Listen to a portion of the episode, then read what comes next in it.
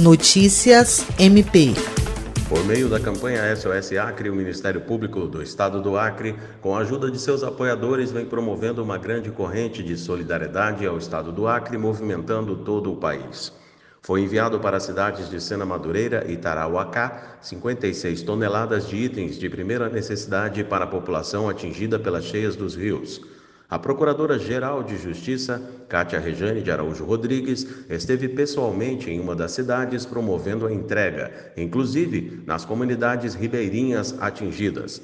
A campanha SOS Acre é uma realização do MPAC, tendo como parceiro o Tribunal de Justiça do Estado do Acre e apoiadores como empresários, artistas, entidades representativas do MP, da magistratura, MPs, sociedade civil, Associação Nacional, instituições federais, entre outros.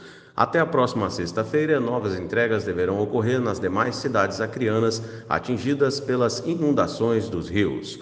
William Crespo para a Agência de Notícias do Ministério Público do Estado do Acre.